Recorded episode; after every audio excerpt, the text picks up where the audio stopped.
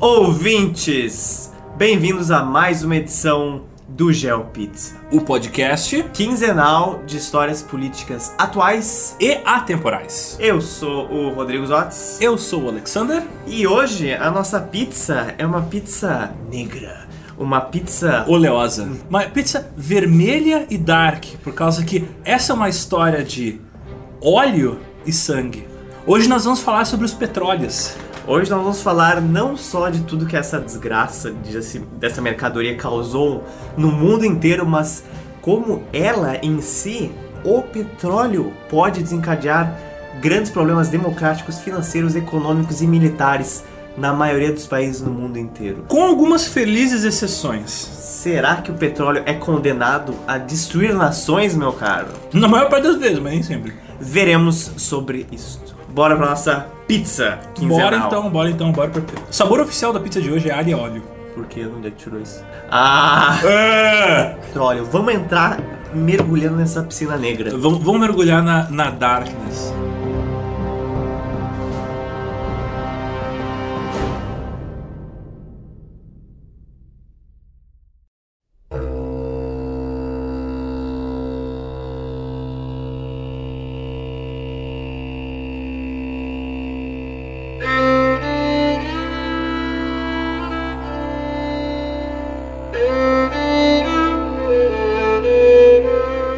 Século XIX. Século XIX, em 1870. Aqui começa a nossa linha do tempo. Existia uma empresa que foi responsável por quase a totalidade do petróleo do mundo exportado nessa época. Essa empresa se chamava Standard Oil Company. Esse nome Standard a gente já viu na República das Bananas e ele nunca quer dizer nada bom. Inclusive, fazendo um link com a República das Bananas, existem várias caricaturas, assim como existem várias caricaturas da Standard Fruit, mostrando ela como um polvo, existem várias caricaturas da Standard Oil mostrando ela como um polvo. Do tipo assim, agarra tudo e conquista tudo com seus tentáculos. Ela foi formada pelo John Davison Rockefeller. Já ouviu esse nome? Opa! e seu irmão William Rockefeller. Com uma economia de larga escala, eles fizeram parceria com quem? Com um cara que era dono de ferrovias. Cornelius Vanderbilt. Já ouviu falar nisso? Alguém fazendo alianças com donos de ferrovias no século XIX. Não Nossa. sei, tem um outro episódio nosso que eu acho que fala Os caras lá do Geo, Geopista lá falaram da República das Bananas, interessante. Mais tarde eles começaram a construir oleodutos e mais tarde eles se tornaram simplesmente um monopólio. Em 10 anos eles controlavam 90% das refinarias de petróleo americana e 86% do mundo. Tá bom, né? Tá bom, Tá bom. acho, acho pouco, quero mais. Esse monopólio não durou muita coisa. Até 1911, os Estados Unidos meio que falou, bom, Existe uma lei nos Estados Unidos que é antitrust, que ela é que ela proíbe de tu ter monopólio sobre um determinado mercado. Então, se tu tem um monopólio sobre uma área, tua empresa vai ser quebrada. E foi o que aconteceu com a Standard Oil. E nisso eles ordenaram a criação de 34 novas empresas, desmantelando a Standard Oil. Dessas surgiu empresas que existem até hoje, como a ExxonMobil, a Chevron, Atlantic, a Moco, que ainda assim estavam sob o controle das Rockefeller. É tipo, vou te desmantelar, mas não tanto.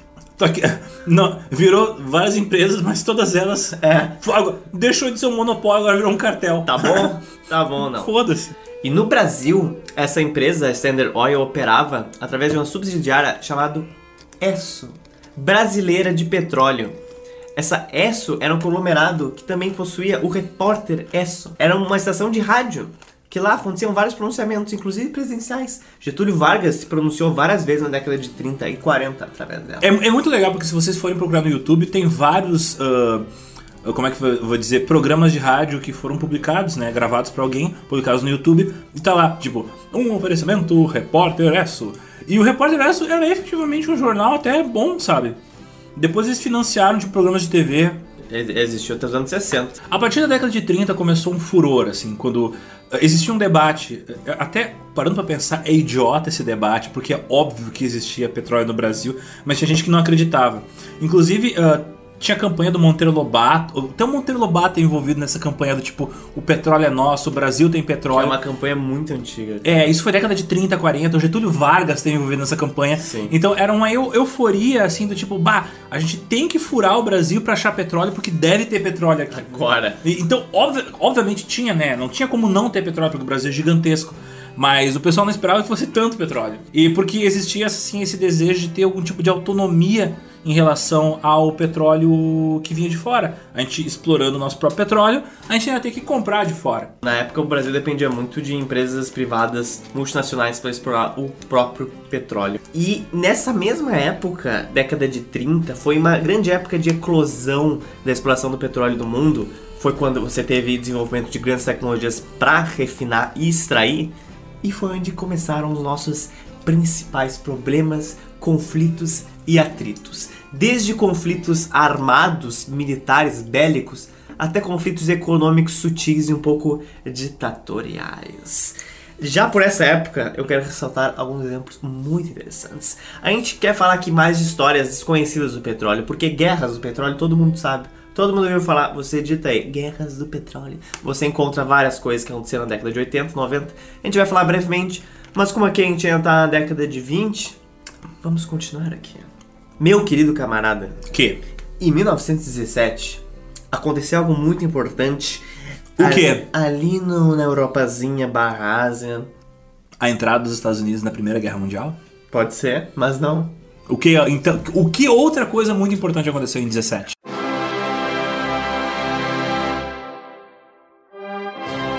Russian Revolution aconteceu Ah. em 1917. E o que aconteceu nessa época também é que grande parte do financiamento da sociedade da União Soviética foi financiado através do petróleo, meu querido. Dos petróleos. Dos petróleos.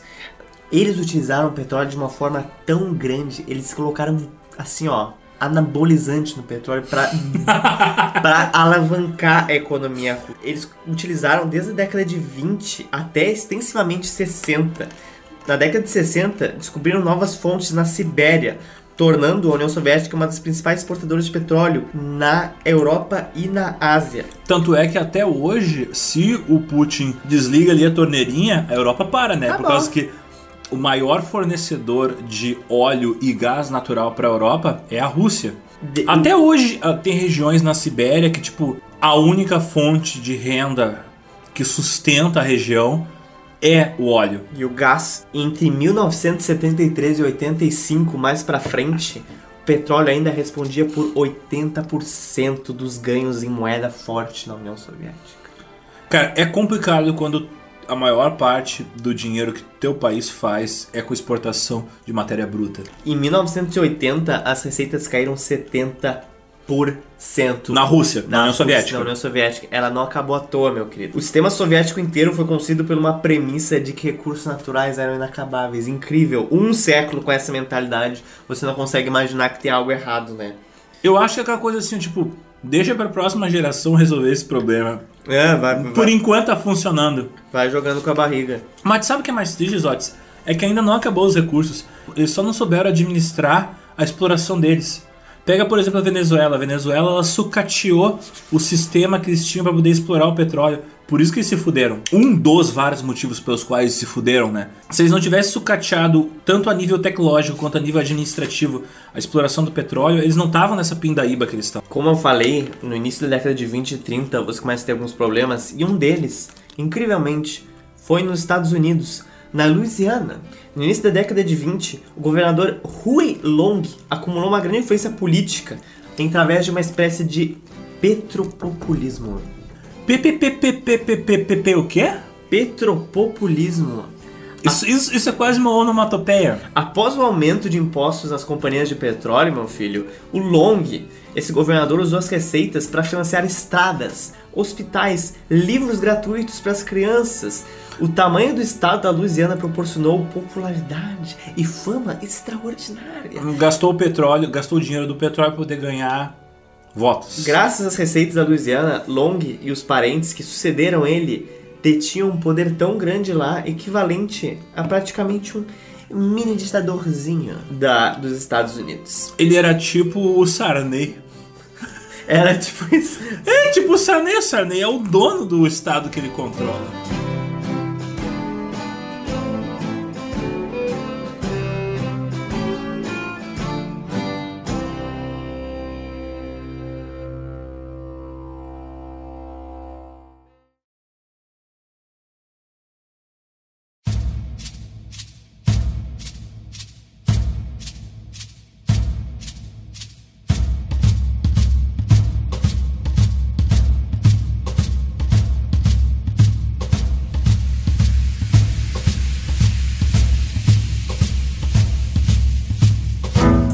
Alguns outros casos militares. A Bolívia e o Paraguai, especificamente entre 32 e 35 do século 20, resolveram se quebrar no pau. e foi Mais por, uma vez. foi por um motivo bem feliz. A região do Chaco, que era uma região que faz fronteira com o Paraguai e com a Bolívia, era uma região cobiçada, porque havia-se a ideia de que havia muito petróleo naquela região. Só que Existia de fato ou era uma teoria da galera? um pouco dos dois, mas era mais lenda do que de fato. Só que é na fronteira entre os dois países. Qualquer pessoa minimamente civilizada ia, não, olha só, vamos definir aqui um pouco pra ti, um pouco pra mim, mas não. Não. Em 1930, como a gente sabe, aconteceu a Grande Depressão e a Bolívia se deu muito mal por causa disso. Até mesmo porque o presidente da época, o Hernando Siles Reis, foi derrubado por um golpe de Estado. E a Bolívia queria ter também um acesso no Oceano Atlântico durante muito tempo. E ela queria utilizar isso através do rio Paraguai, que fica ali pertinho da Bolívia, que muito dificilmente vai te conseguir te dar algum acesso a águas quentes. E lá perto daquele rio também tinha o Chaco.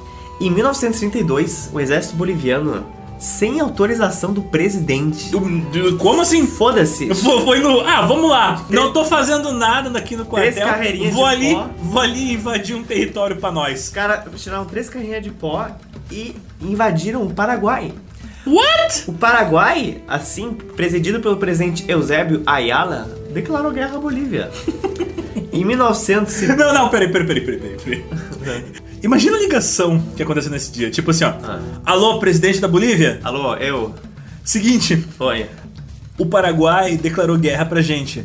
Como assim? Então, você tá ligado que a gente invadiu o Paraguai? Ah, é? Como assim? Ninguém falou isso. Então, rolou essa merda aí. Ninguém me falou dessa. Tu não tava sabendo que a gente invadiu o Paraguai? Acho que ninguém tava sabendo dessa merda. Caralho, velho. É o tipo de coisa que eu esperaria o Brasil fazer. Então, o que aconteceu? Em 1935, a gente tem uma guerra a nível Esparta. What? 3 mil bolivianos contra 850 paraguaios. que triste. Quem ganhou? Bolívia? Os paraguaios. Como? Os paraguaios ven- This is Paraguai! venceram os bolivianos e a Bolívia se rende. Mas os Estados Unidos teve que intervir para parar tudo aquilo. Em 38, os dois países fizeram acordo de paz em Buenos Aires, dia 21 de julho. E o Paraguai ficou com 3 quartos do Chaco Boreal. e a Bolívia ficou com um quarto. É tipo assim, eu quero o teu petróleo, beleza. Agora tu vai ficar com menos do que tu tem porque tu invadiu. Foi praticamente isso, acabando com os três anos de guerra. Só que levando a grandes dificuldades econômicas porque eles se destruíram por quase uma década. Sim, puta que pariu. Eu não sabia dessa guerra, cara. E muitos dos postos de petróleo que eles supunham que tinham não existiam. Imagina tu brigar, tu quebrar tudo, tu destruir tudo, no final das contas não tem, Não tem não tem a parada que tu tava brigando. porra nenhuma. Você teve um grande número de mortos, 60 mil bolivianos e 30 mil paraguaios mortos. A gente sabe que no século XIX o Paraguai se deu bem mal por outro motivo. É. Pela Guerra do Paraguai. Mas que foi nem de perto se comparava a isso, porque a Guerra do Paraguai em 1870 matou 300 mil paraguaios. Então você tem uns 50 anos depois outro conflito que tira a vida de 30 mil paraguaios. Cara, que merda. Que bosta. Por um pedaço de terra que não tinha óleo. Tinha pouquinho. Tinha, mas, mas tinha pouquinho. É tipo. Dá pra fritar um ovo. Década, década de 40, 50. Um dos motivos pelos quais os alemães queriam tanto invadir a Rússia, e ali aquela região da Polônia, Parari, Pará, Pará, Pará. Por que, por, que, por que a Alemanha. Um dos motivos pelos quais a Alemanha entrou em dois frontes é o seguinte: tem uma coisa muito importante que tu precisa pra poder fazer um tanque funcionar: Ah, combustível. E o que, que a Rússia tinha, como tu mesmo falou? combustível, gás, petróleo. Petróleo pra caralho. Então a intenção deles era invadir a Rússia pra poder tomar conta das regiões que produziam petróleo. Faz por causa que a Alemanha tava se fudendo porque eles já não tinham mais petróleo. Sim, porque E- eles construíram um exército em. É, tipo, pan e cadê o combustível? Cadê É, a tipo- gasolina? Desceu. Cadê o petróleo? Cadê petróleo? E eles tinham tanto. A Alemanha tinha tanta necessidade de petróleo.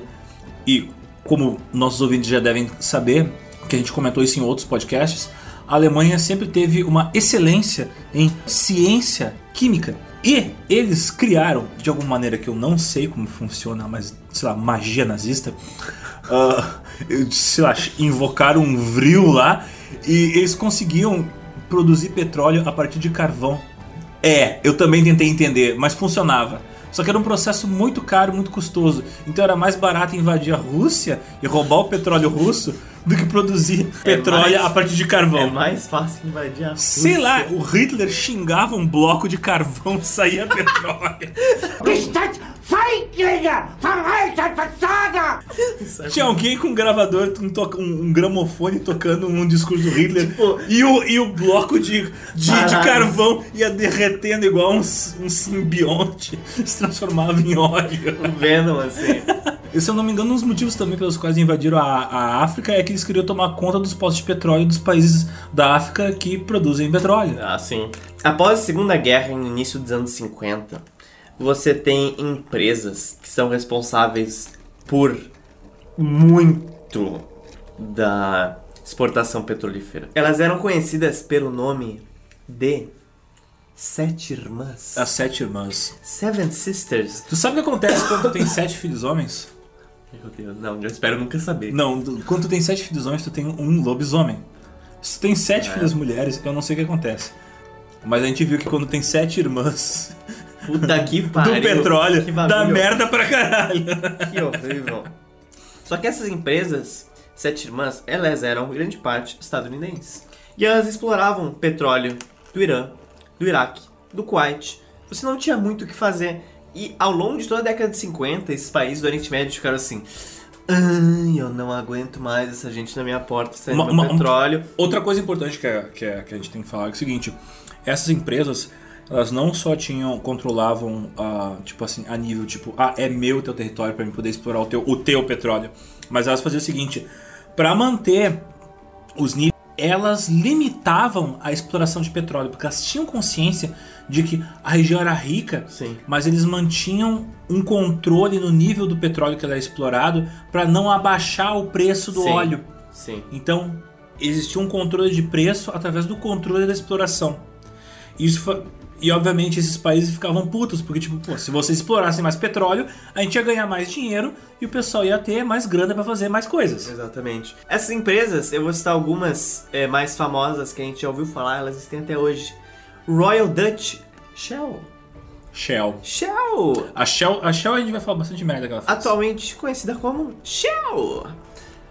A Standard Oil, que foi fundada em Nova Jersey, se fundiu com a Mobil e com a Exxon, fundando a ExxonMobil, que existe até hoje.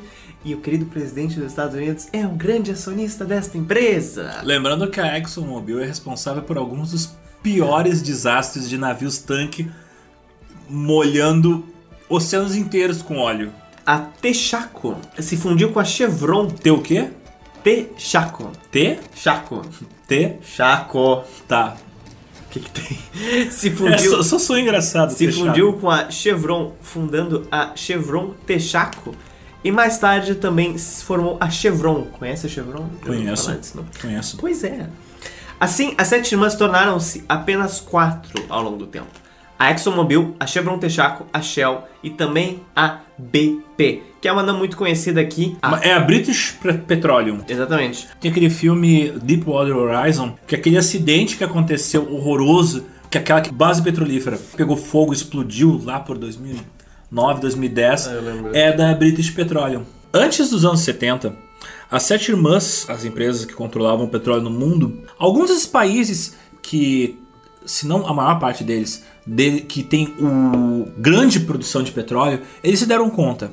O território é meu, Faço eu faço o que eu, quero. quiser, eu faço o que eu quero.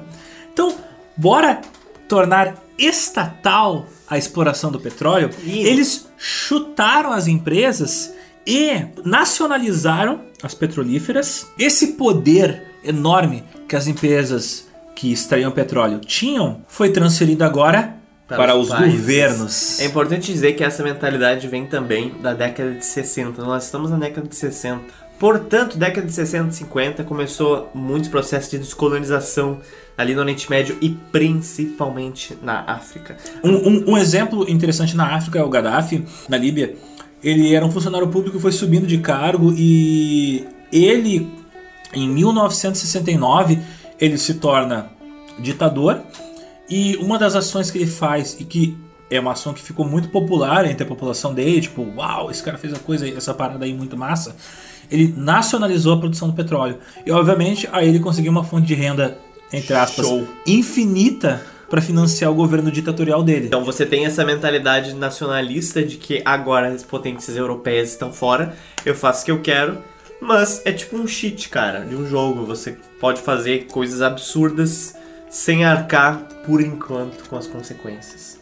Uma das coisas interessantes que acontece quando esses governos eles conseguem uma renda entre aspas infinita por causa do petróleo é que aí tu não precisa cobrar muitos impostos, às vezes não precisa cobrar imposto nenhum da população Porque tu tem muita grana. porque tem muita grana vindo do petróleo. E do setor público já. Essa grana financia, por exemplo, a repressão a qualquer tentativa de democratizar essas nações. Outra coisa que acontece, o pessoal fica focado só na indústria do petróleo. Então, indústrias de manufatura diminuem e o que acontece? Diminui também o número de mulheres envolvidas na manufatura, Na indústria geral do país. na indústria geral do país. E uma das coisas que tu precisa para tu ter para qualquer ser humano, para tu ter a tua autonomia como ser humano, É trabalho. trabalho. Money. Por- Porque daí tu tem dinheiro e daí tu consegue viver de maneira independente. E nesses países, principalmente países islâmicos, é muito pior a situação das mulheres onde esses países são grandes produtores de petróleo. Porque como tu não tem mulheres trabalhando, elas não assumem nenhuma responsabilidade, elas não ganham dinheiro e elas ficam dependendo de marido, de família e daí elas não têm a independência delas. Elas continuam Isso- vivendo ali. E é por isso que, por exemplo, na Arábia Saudita foi só tipo, sei lá, 2015, 2016 é que foi liberado para mulher dirigir 2016. e é, e, mas até hoje tem países onde, tipo, mulher usa burca. Na Arábia Saudita é normal tu ver mulher de burca, tá ligado? Apesar de ser um país super desenvolvido tecnologicamente, tu tem uma saúde pública excelente, tem educação excelente. Foi fundado na década de 60 uma coisa muito interessante. A OPEP. OPEP é constituída por 14 países, uma organização de 14 países, sendo que oito deles são um dos maiores produtores mundiais de petróleo. Zotes, o que acontece quando um grupo, de, um grupo de países que produz petróleo pra caralho e que, estatisticamente, eles produzem a maior parte do petróleo que é comercializado do mundo, eles resolvem controlar o preço do petróleo em benefício deles, Eu acho que acontece exatamente a situação que eles saíram, né? né? Esses países, rapidinho, são compostos na África por Angola, Argélia, Gabão, Guiné Equatorial, Líbia, Nigéria, Gabão. América do Sul, na Venezuela e Equador. E no Oriente Médio, Arábia Saudita, Emirados Árabes, Irã, Iraque, Kuwait, Catar e na Ásia pela Indonésia. Só países de boas pra tu viver. País de boas. Cara, esse é o problema. O PEP foi uma resposta às sete irmãs. Aquele ditado popular, quando você olha muito pro, pro inimigo, quando você olha muito pro Quando você olha pro abismo, o abismo te absorve. É, então, cara, assim, ó, O, o, o sonho dominado é se tornar dominador. o problema tem tantos exemplos que eu posso falar de empresas nacionais fazendo merda, assim, ó, a nível colossal, que eu não sei que exemplo eu preciso dar pra vocês, tipo... Sério, tem exemplos, e um que eu vou falar é, tipo, equivalente, sei lá, a extermínio de judeus, sabe? É equivalente. Conta, conta, fala. Não, eu vou falar. Mas existem milhares de exemplos dessas empresas nacionais, né, autorizadas pelo governo, fazendo crimes de guerra, cara. Então, você sai de um contexto e vai para outro muitíssimo parecido. E na década de 60 isso começou a acontecer. Por isso que até os anos 70 por aí, você tinha uma grande promissa de que, putz, nacionalizei meu petróleo, agora eu vou ser uma potência do caralho. Não. Não vai ser. Não vai ser. E um dos maiores exemplos que a gente tem é na década de 60 de um dos países membros da OPEP, que foi a Nigéria. Uau, essa deu errado pra caralho. Embora a Nigéria tenha se tornado membro da OPEP a partir só de 71, ela já sabia que ela tinha petróleo pra caralho e ela já tinha empresas de extração de petróleo. Ela só entrou na OPEP em 71, na verdade. A Nigéria ganhou a independência da Grã-Bretanha em 1960. Só que dentro da Nigéria, meu filho, você tem mais de 60 milhões de pessoas na época, 1960, porque agora você tem muito, mais. mais. Torno de 200 milhões, eu acho. Só que dessas 60 milhões de pessoas na década de 60, mais de 300 eram de origens étnicas e religiosas completamente diferentes vivendo nas suas fronteiras. Até hoje a Nigéria é muito separada o norte e o sul, de acordo com seus grupos étnicos, Sim. e rola muito preconceito. Muitas dessas etnias estavam vivendo juntas, obrigatoriamente, durante a época do governo britânico, causando muita tensão. Isso causou um número enorme de golpes governamentais, um ódio geral e até mesmo grupos armados se formando na região. Um dos maiores grupos étnicos era o grupo Igbo. E o grupo Igbo resolveu se separar da Nigéria. Eles falaram: não, somos um outro país. Somos a República de Biafra. Biafra é uma localização na costa da Nigéria, no sul da Nigéria. Caralho, tem muita reportagem, ah, inclusive em revistas tipo a Manchete, aqui no Brasil, da década de 60, falando sobre esse conflito em Biafra. Cara, é um bagulho que ninguém fala muito. Mas na época, aparecia todo dia na capa do jornal. É legal que tu fala na época, Pra- parece pra- que tu é tipo um- uma ideia. Tu é, Não, tipo, mas tu é, na- tipo na- uma entidade na década- que atravessou séculos Não, mas na década. Brasil. É que eu. Não, eu entendi, mas eu... Parênteses, eu sempre li muito jornal e revista antiga, porque colégio público é cheio de livro desatualizado. Então tinha muito livro da década de 60. Livro que foi comprado durante a ditadura militar e que tinha muito notícias da época, da década de 60 e 70. Então eu tô relativamente bem informado sobre o que aconteceu durante o conflito de Biafra. Na época fez muito barulho essa merda. É, só que infelizmente não Foi, foi bastante mais. esquecido. Foi bastante Foi esquecido. é, foi bastante esquecido. A República de Biafra foi fundada em 1967 e o governo nigeriano respondeu, obviamente, imediatamente, lançando uma campanha militar. Por quê? Porque essa região de Biafra era uma região riquíssima, se não a região mais rica de petróleo em toda a Nigéria. Não foi à toa que, os gru- que o grupo Igbo fundou lá a sua república, porque eles estavam usando as receitas do petróleo para financiar a república deles, para financiar armamentos, para financiar rebeldes à causa. Não é muito diferente do que o tentou- depois fez. É.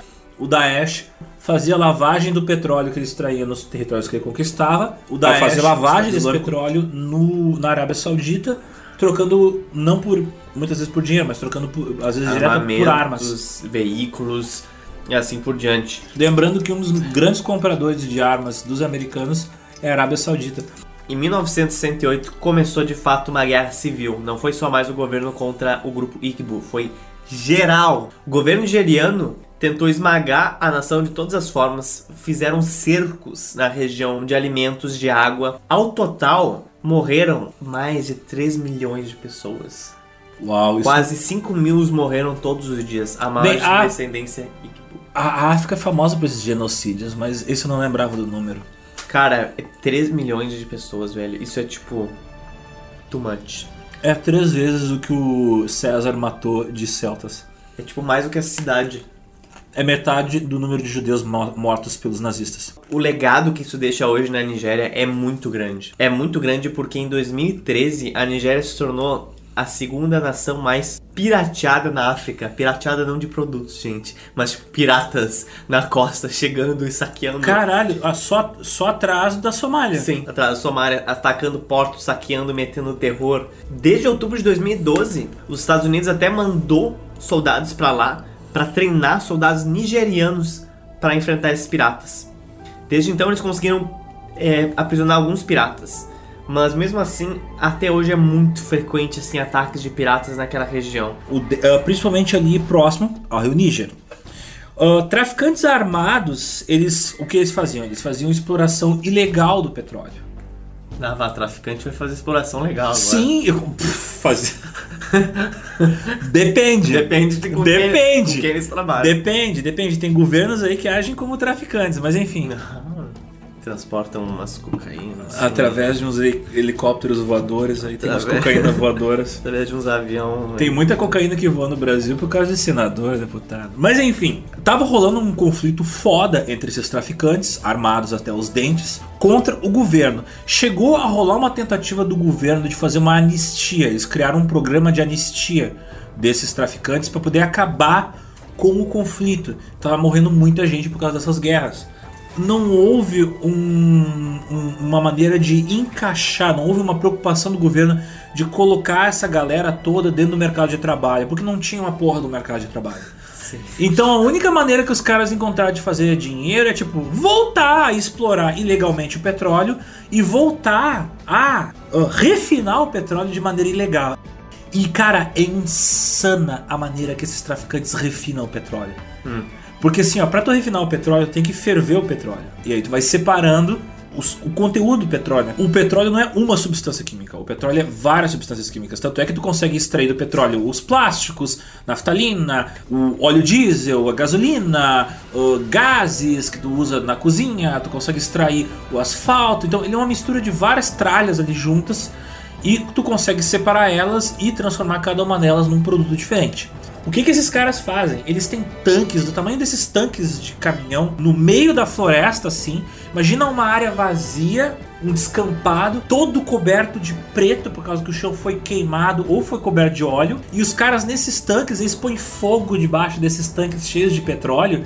E assim eles fazem a separação da gasolina, a separação do óleo diesel. E esse óleo diesel e gasolina é comercializado às vezes em sacos plásticos, igual um sacolé em vilinhas do interior. E esse é o comércio ilegal de uh, óleo diesel e gasolina. A galera que trabalha nessas refinarias não tem outra coisa pra trabalhar. Nem pescar dá, por causa que eles sujaram Tanto rio de petróleo. que não, não só a extração ilegal de petróleo sujou o rio, mas antes as empresas petrolíferas já tinham sujado pra caralho os rios. Sim. Então não consegue nem pescar. E a galera pega câncer por causa que é cheio de porcaria na água, porque a água tá suja de óleo. Sim, velho. E às vezes quando tu consegue pescar alguma coisinha pra poder comer, aquilo é venenoso pra caralho. E o povo é puto quando o governo vai lá e chega lá e fura a- os, os sacos plásticos, porque a polícia, aquilo ali é ilegal, né? Que a galera vai lá de faca e fura os tanques e tal, Sim, derrama esse óleo, esse óleo e essa gasolina vai tudo pro rio.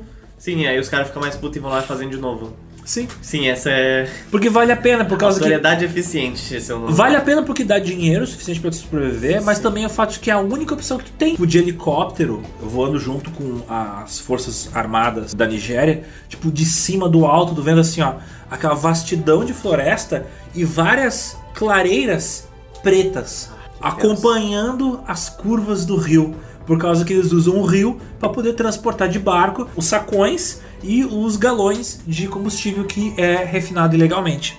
Como eu falei, não dá pra pescar e também não dá pra plantar nada, porque assim, ó, não só a, a extração e produção ilegal de combustível envenenou o solo, como antes deles, por exemplo, a Shell cagou todo o solo da região. Então nem nem para agricultura as áreas que tem terra dá pra tu usar, por causa que o solo tá ridiculamente contaminado. Sim.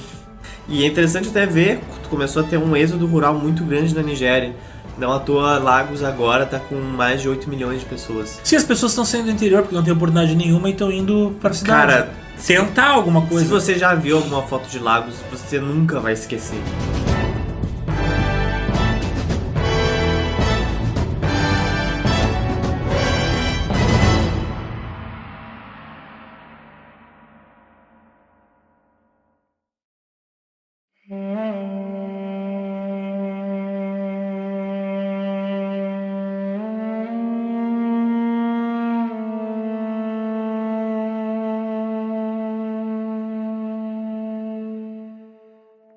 Passando desses desastres da década de 60, que existem muito mais do que só isso da Nigéria, a partir dos anos 70, o mundo definitivamente teve a sua ressaca dos anos 60, principalmente em questão do petróleo. Houve uma crise global do petróleo em 73, mas ela não foi uma crise, um acontecimento. Foram vários acontecimentos ao longo do final da década de 60, 70 e até mesmo início da década de 80 que causaram que os preços do petróleo caíssem e que as dificuldades de tu transportar e obter e refinar petróleo se tornasse cada vez mais complicado. Da mesma forma que eles caíram, eles também subiram muito a ponto de que não vale a pena você comprar. Em 1973, a partir do dia 17 de outubro, os preços do barril de petróleo atingiram valores altíssimos que subiram mais de 400%. Isso porque a OPEP ela criou uma escassez artificial do petróleo, limitando as exportações para os Estados Unidos. Filas de carro nos Estados Unidos, Uau, nos sim. postos, e a galera desesperada tentando abastecer e não tinha mais gasolina nos É, postos. tipo a greve de caminhoneiros. É, só que em 1973, nos Estados Unidos. Sim. Tu também tem uma crise econômica nos Estados Unidos, tu tem desemprego e também, olha que legal, surgem os primeiros carros econômicos nos Estados Unidos, Econômicos, tu diz. que não bebem gasolina que nem um alcoólatra. Carros menores, por exemplo, que tem a carroceria mais leve, carros que são pequenos, que gastam menos combustível. Pois é, porque antigamente. Carros com motores mais eficientes, copiando carros europeus. Porque Porque, os europeus já eram acostumados a fazer carros pequenos, porque os russos são pequenos. É. cara. Os americanos gostavam daqueles monstros, É, por causa que as estradas são todas largas. É, aqueles tanto é, tanto é que de. três lugares na frente, três lugares atrás. É. é. Quatro lugares atrás. aqueles carros mexicanos que são tipo quadradões gigantescos. O que que foi que aconteceu? Você teve vários conflitos, microconflitos que resultaram no aumento do preço do petróleo como um todo. E na região do Oriente Médio, que era onde passava tipo quase todo o petróleo. Por exemplo, em 1956, o presidente do Egito, Gamal Nasser, nacionalizou o Canal do Suez. O Canal do Suez é um dos principais canais se você quiser exportar coisas do Oriente Médio até a Europa. Você, assim, ele foi interrompido o fluxo de bens no canal e teve um critério muito mais rigoroso. Por exemplo, não ia deixar passar grande parte dos produtos de Israel, de outros países que tu não tinha aliança com o Egito. Isso criou um aumento no preço do petróleo. Houve também a Guerra do Yom Kippur em 1967, que foi uma guerra bem bizarra do Egito e da Síria contra o Israel. Foi planejado num feriado judaico, feriado de Yom Kippur. Os países da OPEP aumentaram o preço do petróleo em 400% e também o Egito e a Síria cruzaram as linhas de cessar-fogo do Sinai, iniciando a Guerra dos Seis Dias. Uma coisa assim, without any sense, mas contribuiu para o aumento do preço também. Em 79 aconteceu talvez uma das mais famosas, aconteceu a crise política no Irã, que resultou na Revolução Islâmica, que ocorreu na deposição do Shah Reza Pahlavi. Resumindo muito, porque esse acontecimento é tenso, ele é bizarro. Ele- esse- esse e ele é triste pra caralho. Esse acontecimento deu tanta merda que daria um episódio de três horas no nosso É, podcast. mas basicamente, Houve um golpe religioso de, de Estado. O Ayatollah Khomeini assumiu, o Irã virou na uma República Islâmica. islâmica. O governo é controlado por líderes religiosos. Então antes você tinha mulheres era- de saias, biquínis, você tinha liberdade social e religiosa muito maior. Enfim, isso contribuiu para que o preço do barril do petróleo aumentasse de 13 para 34 dólares. Hoje seria de 50 para 120 dólares. E na sequência teve a guerra Irã-Iraque, que contribuiu para mais de um milhão de soldados mortos de ambos os países. A guerra Irã-Iraque, que aconteceu na década de 80, ela é comparada, gente, a níveis de Primeira Guerra Mundial, em termos de táticas, equipamentos, transportes, um uso indiscriminado de armas químicas, você teve muito uso de gás mostarda por tropas iraquianas. O que, que aconteceu basicamente?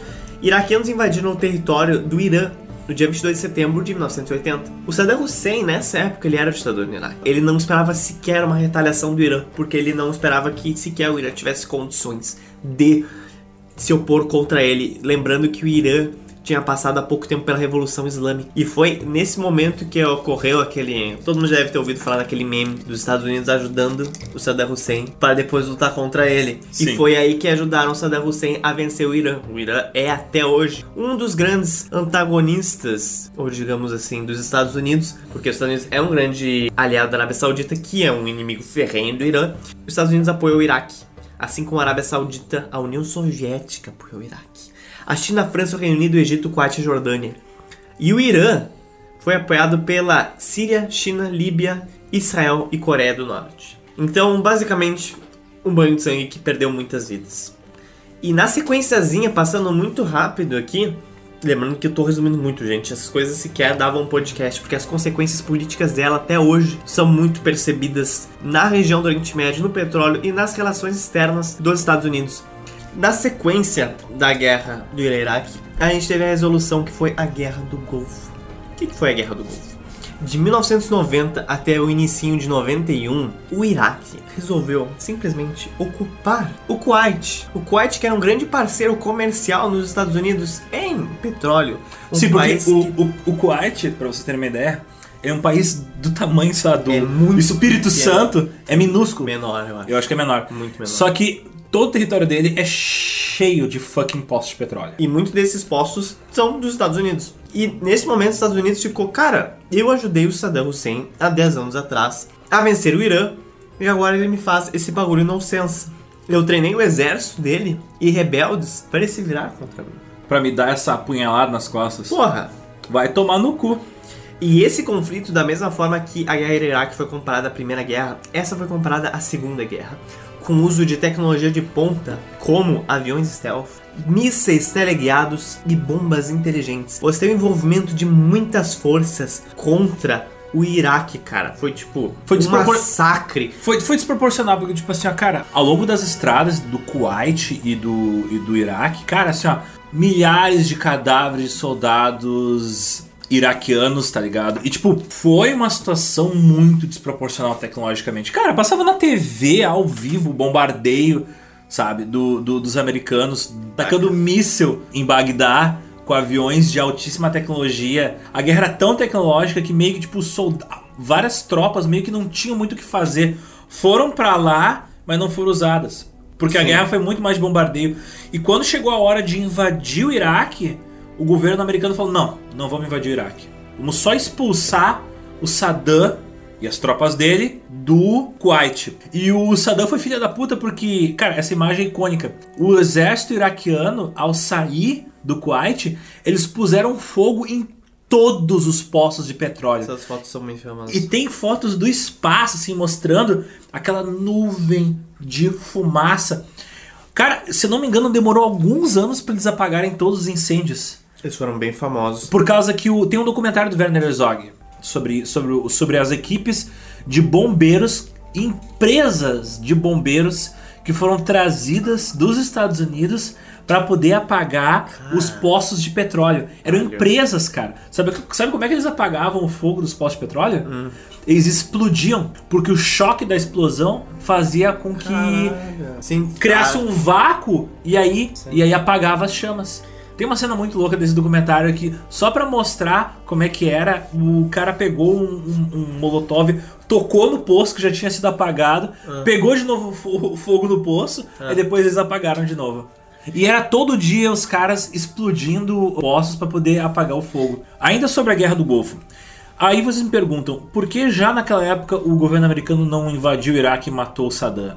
Porque meio que eles tinham um motivo, né? Saddam invadiu um país aliado dos americanos. Então, existe um relatório da CIA desse período que explica que é o seguinte: eles fizeram uma análise da situação política e da situação militar da região e perceberam que se eles eliminassem o Saddam, ia criar uma instabilidade tão grande na região que isso ia gerar mais problemas para os países aliados dos americanos e isso ia gerar mais problemas para os americanos e ia criar uma situação fora do controle deles. O que aconteceu anos depois com a guerra do Iraque lá por 2002, 2003? Os americanos invadem o Iraque, matam Saddam e o que acontece? Os- o pessoal que ficou desempregado Saddam criou o Estado Islâmico. Então, tipo, Nossa. a CIA já tinha noção de que dava merda. É, Assim, eu não tô defendendo o Saddam, tá? Mas é aquela coisa. O inferno é horrível. O inferno é pior se o diabo pra administrar o inferno. Desse algum tipo de estabilidade pra região. Foi parecido Hoje o com- Iraque é uma terra sem lei, assim como o Afeganistão é uma terra sem lei. Foi parecido com o que a gente falou na, guerra, no- na edição do Japão, os crimes de guerra no Japão. O imperador Hirohito viveu até os anos 80. Porque foi necessário para poder estabilizar a região.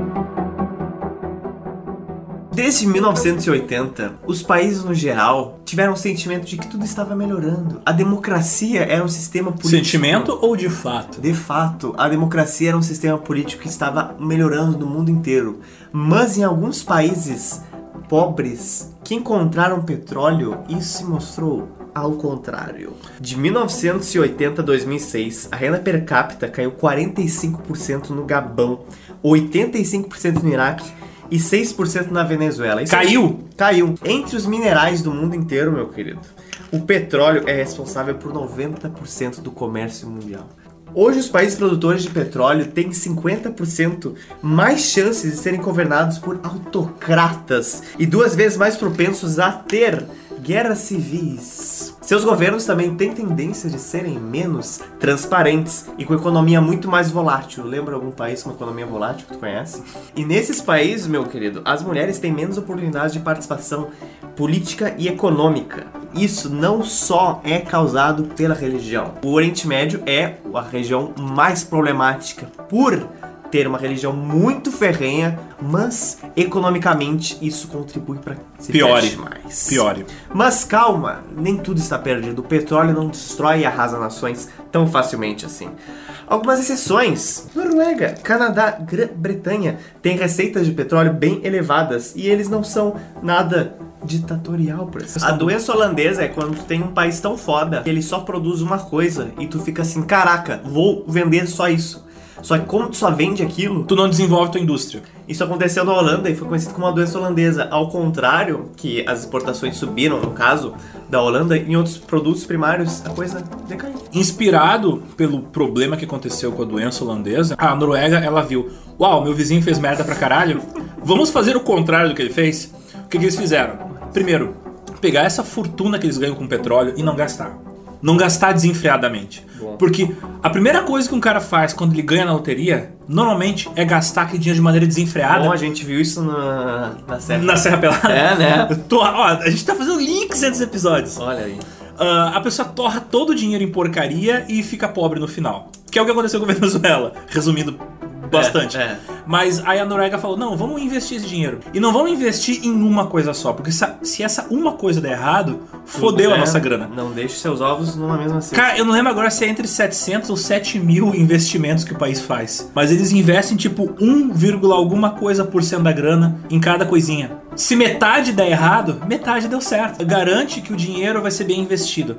E como eu falei, eles não gastam, eles investem. Eles gastam esse dinheiro na Previdência Social. Então é uma maneira de garantir que eles não tenham o problema que a gente tem aqui no Brasil de O rombo, um kit de bengala. é, um kit bengala na Previdência Social. Eles têm um estado ah, que garante pro hospital, creche, universidade de graça pra todo mundo. Porra, Eles têm uma base produtiva Vamos- gigantesca. vamos gastar um pouquinho desse dinheiro e investir na sociedade para que as pessoas tenham segurança. A gente tem diversos exemplos na história da doença holandesa. doença holandesa não é sobre petróleo, gente, é um fenômeno. Pode ser qualquer produto, como eu falei, tipo cerveja. Quando, quando um país só produz uma coisa e Tá. esquece tudo, como os outros O falou. Peru, no século XIX, ele era o principal fornecedor de guano.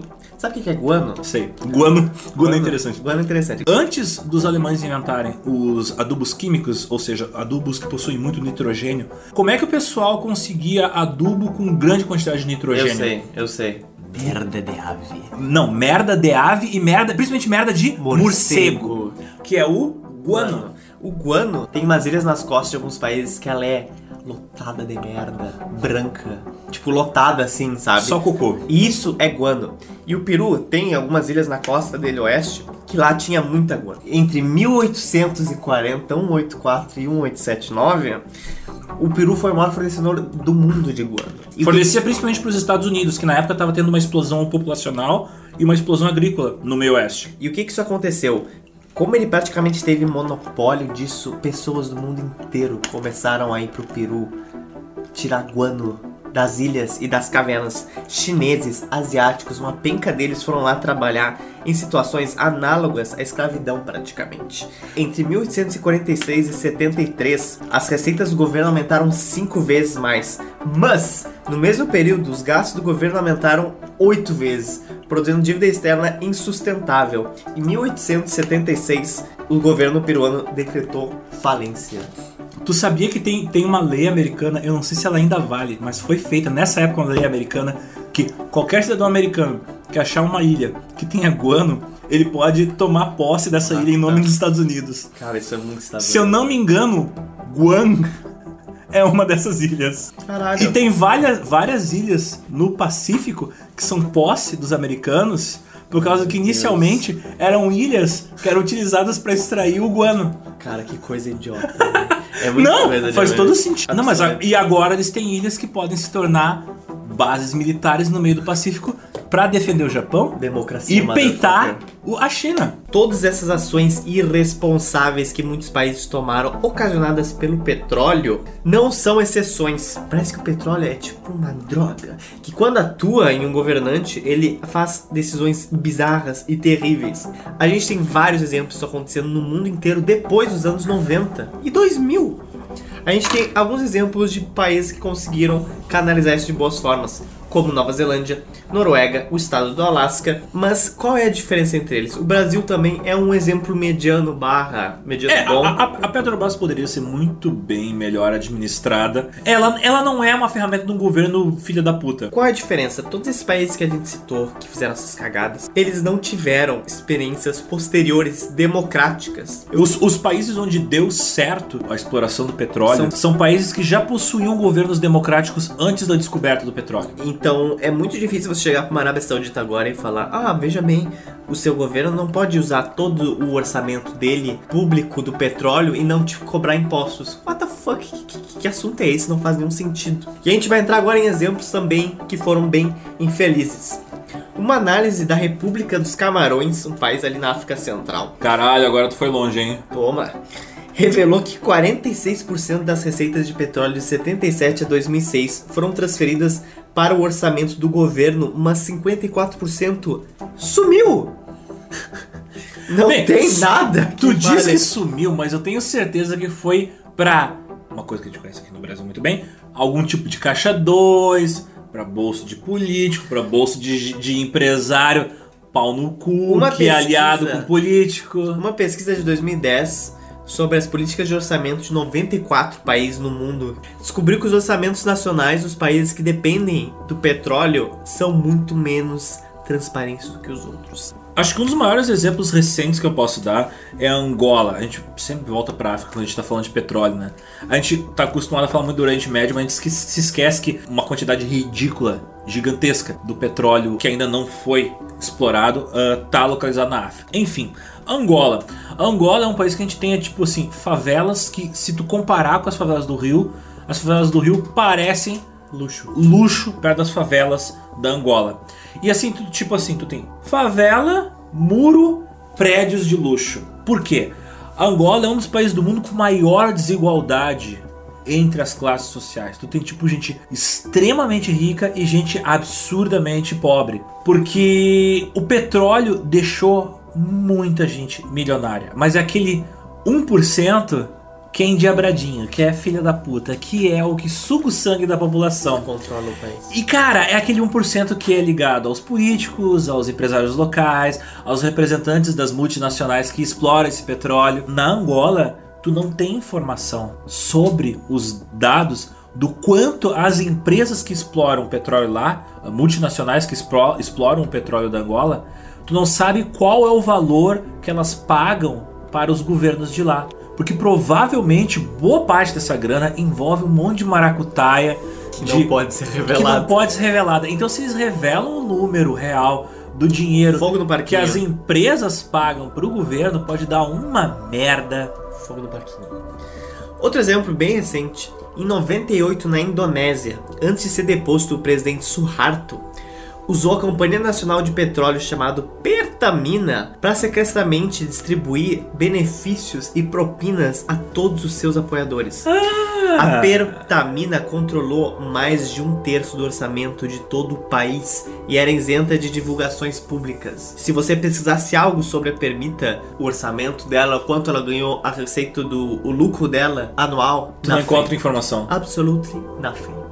Voltando ao nosso querido Saddam Hussein, mais da metade do orçamento nacional do Iraque foi canalizado através da Companhia Nacional de Petróleo Iraquiana, cujo orçamento também era segredo. No Azerbaijão também, metade do orçamento do governo, cara, metade, embora o Azerbaijão não seja um país grande, passava pela Companhia de Petróleo Nacional, conhecida como SOCAR. Socar. O valor do SOCAR era Aguenta essa socada. secret. Secreto.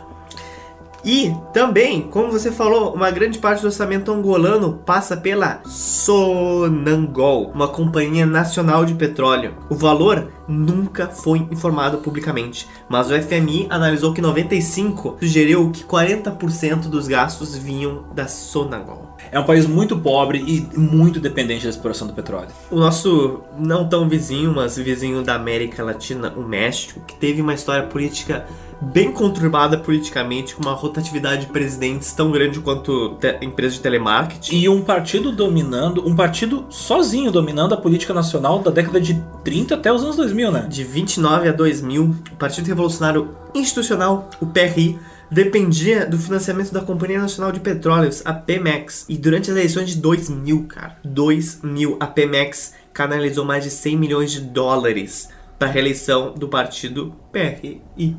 Através do Sindicato dos Trabalhadores do Petróleo. Ah, a gente estava comentando off-topic, offline, antes. Recentemente, acho que essa semana, na semana que a gente está gravando esse podcast, rolou um acidente no México, porque o pessoal que trafica ah, ilegalmente combustível furar as tubulações que transportam óleo, diesel, gasolina, para poder roubar diesel e gasolina, por exemplo. Teve uma, um, buraco que fizeram numa canalização que a população da cidade foi lá de sacola, garrafa PET, galão na mão para poder pegar a gasolina, o óleo que tivesse ah, escapando da canalização e alguém fumando sem querer pôs fogo e cara explodiu aquilo. E tem o vídeo, eu não vou colocar no podcast, obviamente, né? Porque eu não sou um filho da puta. Mas tem o vídeo no Live Leak, pra quem tiver curioso, filmado de uma certa distância, a bola de fogo, pegando fogo, a canalização, e umas chamas caminhando por um campo aberto. Aquelas chamas com pernas são pessoas que estavam cobertas É, de fogo por causa que o bola da explosão pegou elas. Eles foram pra Morreu uma vender. galera, cara. E se tornou assim um problema que as empresas tiveram que estão fazendo campanha pra galera, por favor, não furem os nossos canos, porque vocês podem morrer. É, né? Você vai explodir, porra. Que interessante, em 2011, quando teve a guerra civil na Líbia, proveniente da Primavera Árabe, o Gaddafi sobreviveu às sanções internacionais usando bilhões de dinheiro vivo que haviam sido secretamente escondidos em Trípoli para financiar forças leais e contratar mercenários. Bem, não foi dinheiro suficiente, porque, de novo, quem quiser conferir no Live Leak, tem aquele lindo vídeo do linchamento e execução do Gaddafi, né? É. Segundo o New York Times, oficiais de inteligência disseram que era difícil distinguir entre os ativos do governo, incluindo o fundo de bens, e os ativos da família Gaddafi. Você não consegue definir o que, Cara, que é orçamento do governo E o que, que é o orçamento Gaddafi. pessoal do cara? Mas, cara, ele era um ditador. pensa assim, ele era tipo o Saddam. Ele era um ditador que tomou conta do governo na década de 70. Só no início dos anos 2000 que esse cara saiu Sua do governo. vida inteira, É, velho. Cara, é quase, 40, é quase 40 anos do poder, velho. Imagina um cara ficando 40 anos no poder. O cara. O, o país vira o quintal dele. É. Óbvio que ele vai utilizar o dinheiro do governo como se fosse dele. É. No- nos anos 70 a gente falou da União Soviética, mas quando ela invadiu o Afeganistão no início dos anos 80, grande parte do financiamento que ela usou para ter equipamentos militares foi feita através das receitas de petróleo. E também foi um dos motivos que ajudou ela a quebrar financeiramente algumas décadas mais tarde. Algumas décadas não, porque a guerra do Afeganistão. Uma década, né? É, menos de 10 anos depois ela Uma quebrou. década mais tarde. E veja bem, o petróleo às vezes detona países democráticos. Exemplos. Gi- Give me exemplos. Give me exemplos. Na metade dos anos de 90, uma série de auditorias revelou que a Companhia Nacional de Petróleo da França, Elf Aquitaine, havia sido uma fonte de financiamento da campanha de partidos políticos, como o Reagrupamento pela República, o partido RPR. John Rebrunk disse que desviaram mais de 400 milhões de euros. Isso dá mais, mais de bilhão de real. Mais de bilhão de real É quase meio bilhão de para financiar campanhas, subornar os políticos estrangeiros e enriquecer a si mesmos. Em 2013 começaram julgamentos de 37 pessoas implicadas nesse escândalo. Nele estiveram envolvidos, atenção, vários ex-ministros e presidentes do Conselho Nacional Francês, como o ex-primeiro-ministro alemão Helmut Kohl, o presidente do Galbão Omar Bongo e o presidente do Congo Denis Sassou Nguesso, juntando nações Venezuela. Então, a gente gosta muito. Galera de todos os lados gosta muito de falar da Venezuela. Mas assim, é importante falar. Exemplo de país que gasta, ga, tinha os seus rendimentos, principalmente vindos do petróleo, né? É, uma, é um país que tem uma empresa que desde sempre explorava petróleo, era uma, era uma empresa nacionalizada de petróleo. Como é que eles sucatearam a empresa deles que Como? explora petróleo How? no país? How? O que aconteceu? Nosso amiguinho. Quem é o nosso amiguinho? Madurinho? Não, antes dele. Chavinho? Chavinho, Chaves. Chavinho. Hugo Chaves. Ele começou a colocar os brothers deles, os amigos deles, Ah, os sim. cunhado de da irmã e o vizinho. né? Nepotismo o nome? Nepotismozinho. É colocou- nome. começou a colocar os brothers deles pra trabalhar lá, no lugar dos técnicos que realmente possuíam conhecimento administrativo para administrar a empresa. Resultado, aos poucos, foi se degradando não só o equipamento, a tecnologia, mas as capacidades administrativas da empresa. E ela foi tendo cada vez mais perdas econômicas. Então, uma das maiores reservas de petróleo do mundo é a Venezuela, mas por causa da incapacidade e da falta de responsabilidade deles de explorar, eles não conseguiram nem lucrar com essa merda. Se eles realmente. A- a cara, assim, ó, é não, grande. não tô nem entrando na seara da democracia. Se eles realmente tivessem capacidade de administrar, eles seri- seriam um país tão rico quanto a Arábia Saudita. Porque a Arábia Saudita não tem reservas tão ricas quanto a Venezuela. Vale lembrar que Venezuela é um nome de pequena Veneza em espanhol. De tão rico que é o lugar. Que coincidência, as duas afundando. Muito bom.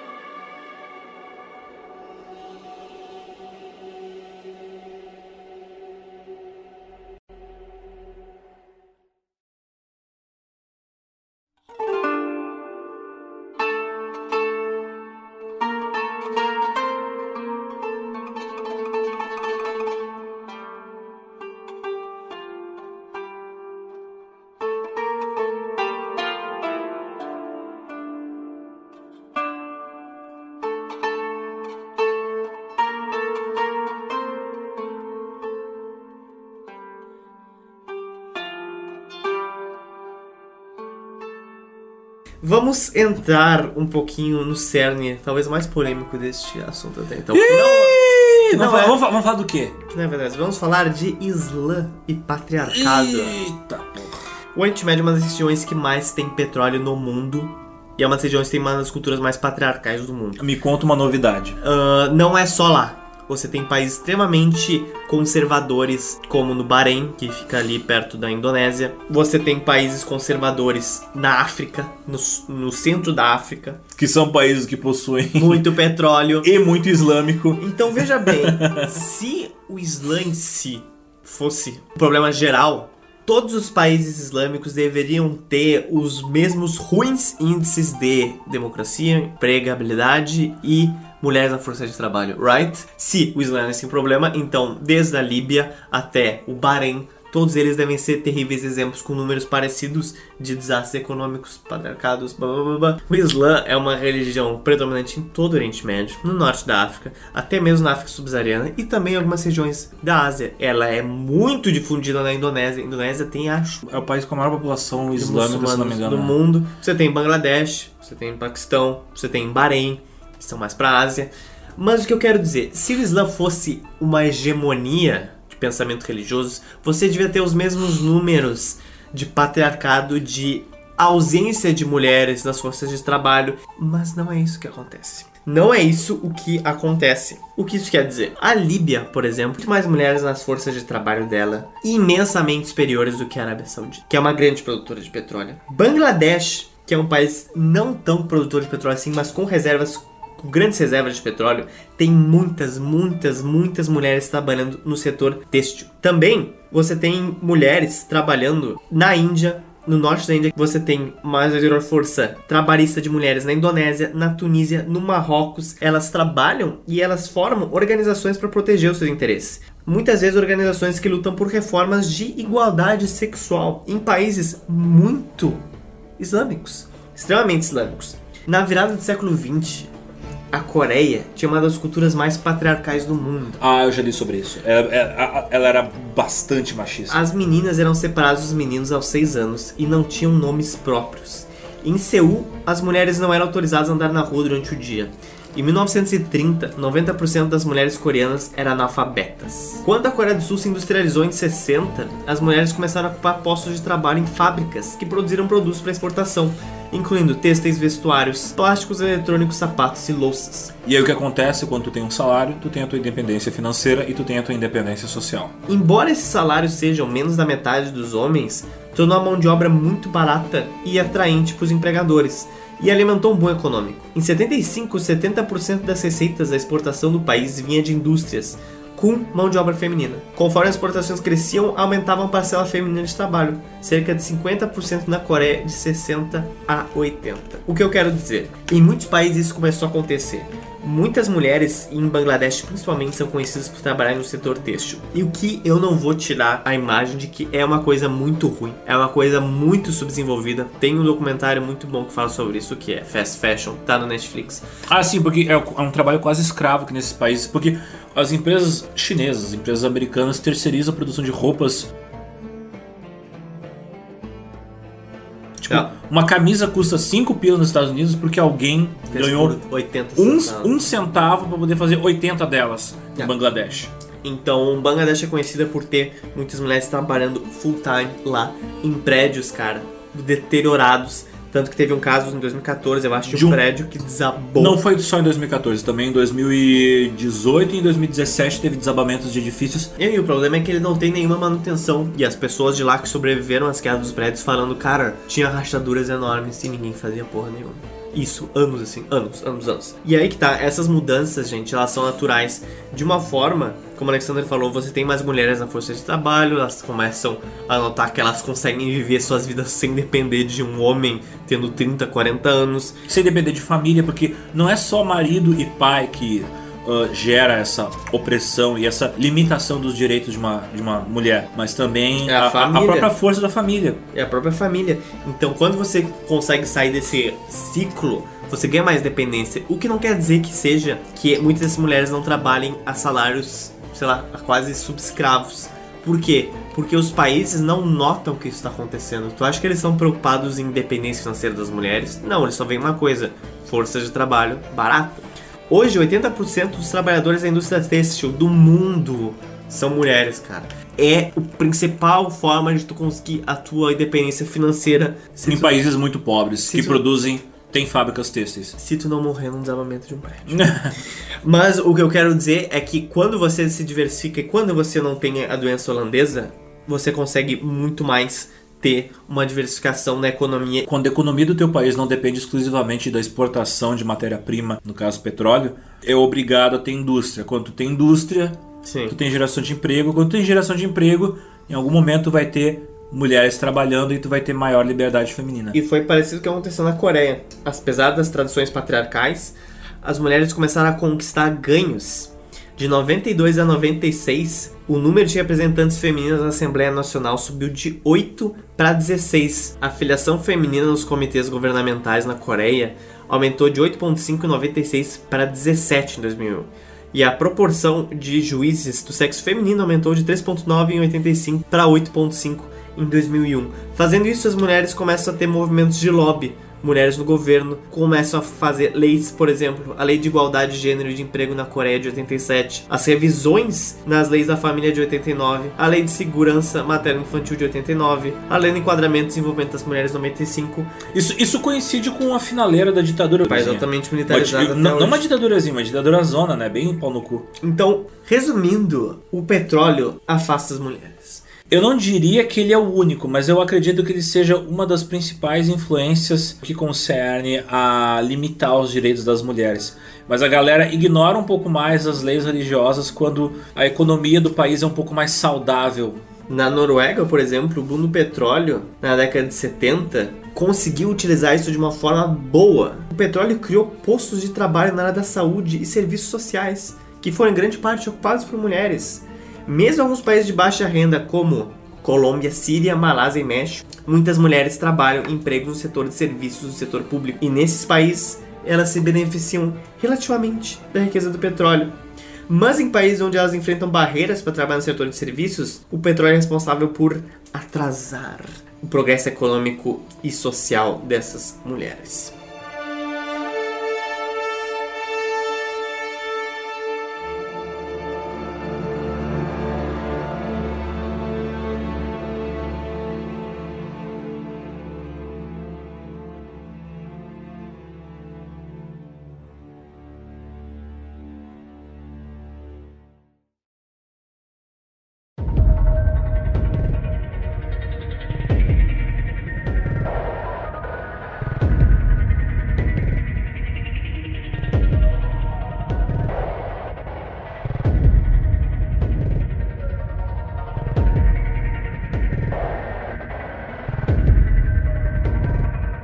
Nos Estados Unidos, vazamentos das tubulações que fazem o transporte de óleo acabam contaminando a água dos rios. O rio Yellowstone ele foi contaminado com benzina, porque o óleo daquela região ele é um óleo mais leve, ele possui substâncias mais voláteis, ou seja, elas são mais fáceis de se diluir na água. Ele contamina os peixes e por que acontecem esses acidentes? Por causa que várias das tubulações são tubulações feitas na década de 50 e estão sendo usadas até hoje, muitas vezes sem nenhuma manutenção. Empresas que estão transportando nessas tubulações outras variedades de petróleo e às vezes volumes muito maiores de óleo do que eram transportados há 50 anos atrás. E cara, é uma região úmida, pensa na umidade enferrujando esses canos. Por isso que eles estouram direto. Só que assim, ó, o custo de manutenção, o custo de troca dessas tubulações é muito maior do que tu pagar pelos processinhos e do que tu fazer a manutenção ocasional, entendeu? Então, deixa quebrar o cano, a gente troca aquele trecho em vez de trocar toda a tubulação. Sai mais barato. Tem gente que tem as suas fazendas próximas dos rios, né? E às vezes acontece alagamento das áreas de pasto ou das áreas de plantio. E o que acontece? Galera perdeu terra por causa disso. Tipo, a, capac... a terra perdeu a capacidade de alimentar o gado ou de plantar, por causa que o óleo suja a terra, contamina a terra. A essa contaminação acaba matando, por exemplo, animais. Eu estava vendo uma reportagem, uma senhora, ela cria ovelhas e o nível de mortalidade de filhotes de ovelha aumentou 50% desde o último alagamento que rolou, que trouxe junto com ele o óleo que estava espalhado Sim. no rio. O Departamento de Transportes tem registrado um aumento do número de tubulações quebradas. 2014 foram 73 incidentes, um aumento de 85% em relação aos dados de 2009. Esses são os últimos dados que eu tenho. Imagino que hoje, 2019, já esteja bem pior a situação. Porque, claro, o tempo vai passando e as coisas vão enferrujando mais, né? Como não existe uh, uma, uma fiscalização por parte do governo, quem é legalmente responsável pela fiscalização das tubulações são as próprias empresas, não tem a contabilidade. Tipo, ninguém chega lá e pode multar eles. Eles, eles são os responsáveis pela fiscalização deles mesmos, entendeu? Caraca. É o bandido fiscalizando o próprio bandido. Isso em empresas ao longo do rio Yellowstone. Não só ao longo do rio Yellowstone, o problema é maior que esse. Na falta de tubulação, o pessoal utiliza trem para transportar petróleo.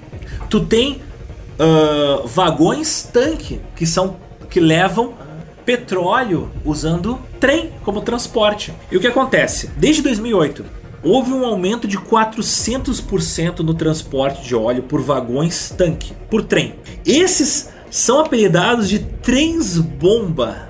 Por quê? O, o tanque, o tanque que eles usam a maior parte deles é o modelo DOT 111A. Uh, uma agência do governo já sabia que eles eram perigosos, isso desde 1991. Ele é um tanque fácil de furar, as válvulas dele podem quebrar facilmente ou abrir sozinhas em caso de descarrilamento. E, é por, e eles ocasionalmente explodem, porque eles são tanques vagabundos mal feitos e por isso que eles são apelidados de vagões bomba. Excelente. Por que o pessoal começou a transportar tanto petróleo por vagão? Por houve um boom da exploração de óleo na região de Beacon Shale, que é uma região que ela abrange uh, territórios do estado de Montana, Dakota do Norte, Saskatchewan e Manitoba. Saskatchewan e Manitoba são dois estados do Canadá. Então, Ah, tá. essa região é ali no, no norte dos Estados Unidos, entre o norte dos Estados Unidos e o sul do Canadá. É uma região que foi descoberta um petróleo, esse petróleo que eu falei, um petróleo mais leve e que dá para tu tirar da terra. Antes, esse petróleo era muito difícil de extrair, mas com o aumento do preço do barril do petróleo, se tornou financeiramente viável extrair esse óleo. E por quê? Como é que eles fazem a extração desse óleo? Eles usam o que, o que é chamado de fracturing. Que é uma coisa bem polêmica, que é basicamente tu enfiar água quente no solo e a água quente força o óleo que está ali na A rocha expelir. a subir E isso é um processo bem caro. esse é um processo bem caro. Mas como eu disse, como o preço do óleo subiu, ah, financeiramente tu Vale a consegue, pena. vale a pena, tu consegue tirar um lucro dessa extração. Um dos acidentes de explosão de tanque de, de óleo em vagão foi um acidente bem tenso que rolou numa cidade chamada Lac Mégantic, no estado de Quebec. 47 pessoas morreram no descarrelamento e subsequente explosão de tanques em uma área residencial. Porque o trem nos Estados Unidos muitas vezes ele passa por uma área urbana, Sim, no meio da cidadezinha do interior. sim. Porque a cidadezinha do interior surgiu em volta Do trem? do, do- de onde passava o trem. Sim. Então às vezes o trem passa no meio da cidade. Essa explosão apagou do mapa 4K quadras de área residencial. Outras explosões que aconteceram só em 2014. Ali se viu ah, no Alabama, em 2014, houve um acidente onde um descarrilamento encheu de óleo um rio. Na mesma época, na Dakota do Norte, em Castleton, rolou um acidente também com explosão e outra explosão também em Lynchburg, na Virgínia. Isso só em 2014, tá, gente? Ah, alguns desses incêndios são tão perigosos porque os bombeiros não podem chegar perto. Muitas vezes os bombeiros são bombeiros, digamos, daquela cidadezinha do interior, no meio do nada, então tem pouco bombeiro, e às vezes os bombeiros estão mal informados sobre qual é a maneira correta de apagar aquele incêndio. Sim. E muitas vezes os bombeiros não estão informados que está rolando o transporte de óleo pelo meio da cidade.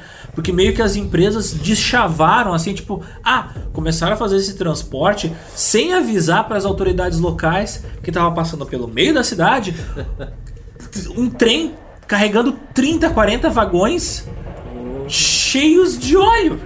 E não é só a cidadezinha do interior que rola esse problema. Por exemplo, em Seattle, no estado de Washington, vocês não confundam, por favor, existe a cidade de Washington, que é a capital dos Estados Unidos. existe o estado e de tem o Washington. exi- estado de Washington, que é ali em cima da Califórnia, Que fica exatamente do outro lado. do outro lado do país. É muito bizarro. No estado de Washington, tem a capital Seattle, e o trem também passa pelo meio da cidade, Seattle. de Seattle. Que ótimo. E agora. o trem, cara, ele passa perto de um estádio.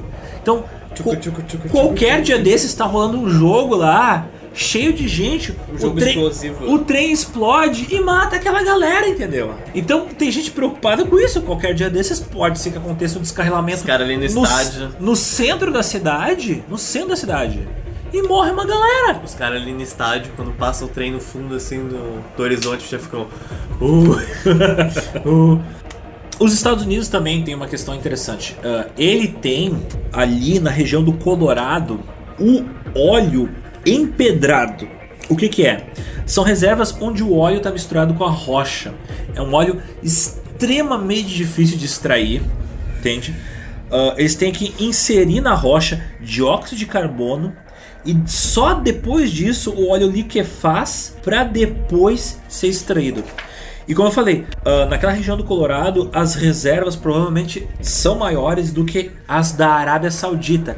Mas é um óleo tão caro de ser extraído que ainda é, meio que não vale a- vale a pena. ainda. Para ter uma ideia, o Canadá ele compete com a Arábia Saudita como fornecedor de petróleo para os Estados Unidos. Mas o petróleo canadense ele tem um pequeno complicante. Ele é misturado com areia. E aí eu te pergunto, como é que eles fazem para poder tirar esse petróleo?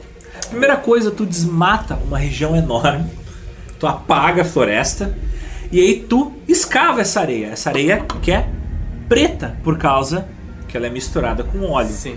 Mas eu te pergunto antes, como é que tu faz para separar a areia de petróleos? Você cozinha areia. Ah. Esses canadenses safados, depois de. De Canadense. Só parece uma associação Mas canadense safado. Canadenses safados, o que, que eles fazem? Eles, depois de desmatar a floresta e arrancar um pedaço do chão, eles pegam essa areia e cozinham ela com água. E o que acontece com o óleo?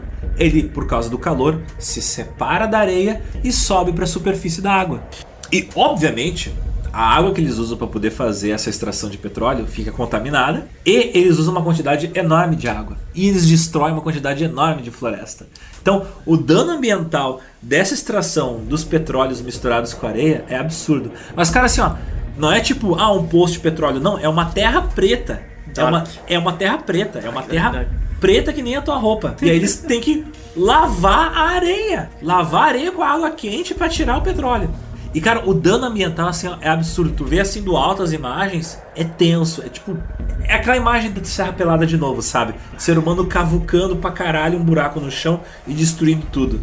E depois a água do rio lava aquela merda e leva pros rios essa água contaminada de óleo que antes estava debaixo do solo, protegida, sabe? Sim. Então, o- ah, cara, é só incomodação, só dano ambiental.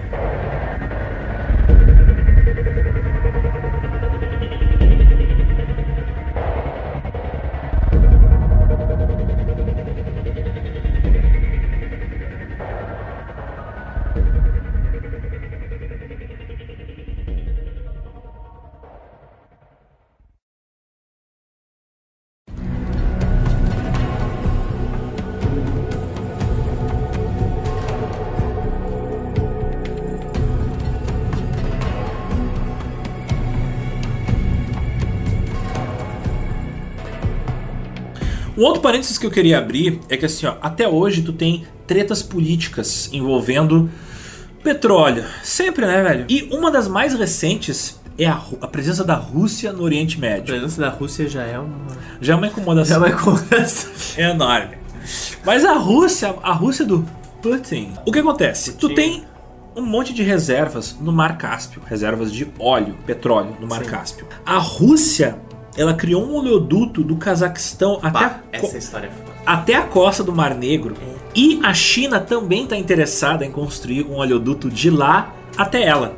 A Rússia é doida por manter uma relação amigável, politicamente positiva com a Turquia. Por quê? Porque o plano dela é construir um oleoduto que vai desde o Mar Cáspio, onde tem essas reservas fodidas de óleo, a, passando pela Síria, e por isso o envolvimento da Rússia na Síria. Quem viu o nosso vídeo da Síria no GeoPizza no YouTube já sabe dessa treta. E aí esse oleoduto que vem do Mar Cáspio, passa pela Síria, chega até a Turquia, porque na Turquia tu tem os portos a partir de onde a Rússia poderá exportar este óleo para o mundo. E também porque você tem reservas de água quente. Tu consegue. Tu tem mais comércio. Mar Cáspio, ele é um mar. O Mar Cáspio é um, é um bur- é um buraco cheio d'água no, no fim do mundo. É um lago. O, o Mediterrâneo é o mar da Europa. Ponto. É, ele é um lago ali entre a Rússia e o quê? Uzbequistão. Ele é um lago no meio da puta que pariu. Eu não sei como é que ele Ele é um, um lago no meio do nada. É. É. fucking nowhere. A intenção da Rússia de manter relações com a Síria e com a Turquia é uma relação comercial. É uma necessidade comercial. Ela quer ter um lugar por onde ela possa passar os canudinhos dela para transportar esse petróleo para os navios petroleiros que vão levar da Turquia para o resto do mundo este precioso recurso mineral que enriquece os bolsos do Putin e seus brotherzinhos Seu e amiguinhos e capos. Gente, tudo é, é comércio. Isso eu falei bastante no vídeo da Síria, do GeoPizza. Esse vídeo é de 2017, na época em que a gente só fazia vídeos aqui. Eu fiz esse vídeo em resposta porque teve o lançamento de mísseis dos Estados Unidos à Síria, 2017. E todo mundo ficou, oh, terceira guerra, oh, terceira guerra, e por que não sei o que. Gente, pelo amor de Deus, os interesses são muito econômicos. Vocês ainda acreditam que tudo é só ideologia? Isso é, é uma das coisas que eu quero muito transmitir através desse podcast. Os ingênuos acreditam que o mundo é movido por ideologias. Os realistas sabem que o mundo é movido por dinheiro e poder. A Síria é, cara, É tudo um ponto de conexão entre Europa e Ásia, É o ponto- principalmente. É, lá- o Oriente Médio. Lá, lá é o meio, me- metade do caminho entre a Europa, a Rússia, a China e o Oriente Médio. Lá é o caminho por onde tu vai passar para comunicar dois continentes. É óbvio que existem interesses internacionais muito grandes em controlar aquela, aquela região. A Síria, a Síria tinha portos da Rússia nela, né? Vários, vários. É um local ideal para tu passar tuas tubulações, passar teu comércio, ter uma base tua lá. Falando de mais um conflito, de 89 a 2006, no geral, foram registrados 122 conflitos armados no mundo todo. 115 foram guerras civis e só 7 foram guerras internacionais. O que eu quero dizer com isso? Depois da Guerra Fria, as guerras não são mais entre nações, são entre grupos rebeldes e também religiosos, grupos separatistas. Entre 1960 e 2006, 305 guerras civis aconteceram no mundo. E elas eram 70% guerras separatistas. Caralho, eu não sabia que era tanto, velho. É muita guerra, velho. Envolve, envolve conflitos internos. Grande parte delas ocorreu em regiões como o sul da Ásia e a África subsaariana, mas algumas pequenininhas na América Latina. No geral, o número de conflitos tem caído de 92 a 2007 o número total caiu de conflitos civis de 52 para 34. E o número de grandes conflitos caiu de 18 para 5 mas em todos eles a gente consegue dividir alguns fatores que influenciaram essas guerras civis. Por exemplo, baixa renda per capita, lento crescimento econômico, grande população e um grande território, ou um território dividido com muitas populações diferentes, várias etnias brigando entre si no mesmo território, vizinhos belicosos e não democráticos terrenos montanhosos que tornam mais fácil o acesso de rebeldes e captura. Por exemplo, o Afeganistão. E presença de recursos minerais como petróleo ou diamante, que é uma ferramenta de você financiar a sua guerra. Mas eu acho que a gente tem que dedicar um episódio especial ao Leonardo DiCaprio e aos diamantes do Congo, né? É, diamantes de sangue, velho. Diamante, diamante de, sangue. de sangue. Alguns especialistas falam que tipo a tendência dessas grandes empresas internacionais é cada vez mais ter uh, uma presença delas em países pequenos, facilmente manipuláveis, como a gente citou, Angola, Nigéria, Gabão, porque são governos fracos, fáceis de tu manipular ou de tu molhar a mão dos governantes, e aí tu tem essas empresas têm mais liberdade de ação dentro desses locais. Sim. Então, uh, segundo alguns especialistas, tipo, essa é a tendência para os próximos 10, 20 anos, tipo assim, vai continuar tendo esses conflitos e a gente vai ver muito mais merda acontecendo nas relações entre essas empresas, grandes empresas privadas multinacionais e esses governos que não têm capacidade de administrar a riqueza trilionária que eles têm no solo deles. Porque assim, ó, Angola, por exemplo, cara, é na base dos trilhões que tem debaixo do solo. Venezuela também. A Arábia Saudita, ela já tá se preparando que, tipo assim, um dia o petróleo vai acabar. Então eles já estão investindo em outras áreas, por exemplo, energia solar, energia elétrica de maneiras sustentáveis, porque sabem que eles têm que ter outras fontes de renda depois que o petróleo acabar.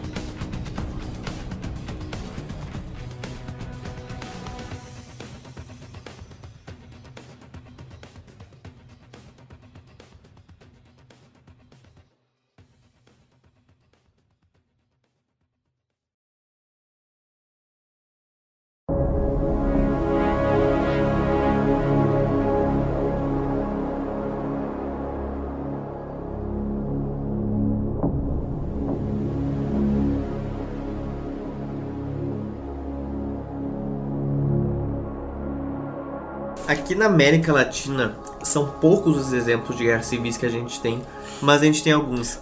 A extorsão e o sequestro foi uma das ferramentas principais na Colômbia na década de 80 e até os anos 2000. A Colômbia ela é uma produtora de petróleo modesto assim. E em 2006 ela ganhou cerca de 300 dólares per capita em petróleo. Que... 300, apenas 300 dólares? Mas sabe o que isso representa? Ah. 12% do PIB per capita. Isso significa muita coisa. E o que aconteceu? O que, que o petróleo desempenhou nisso?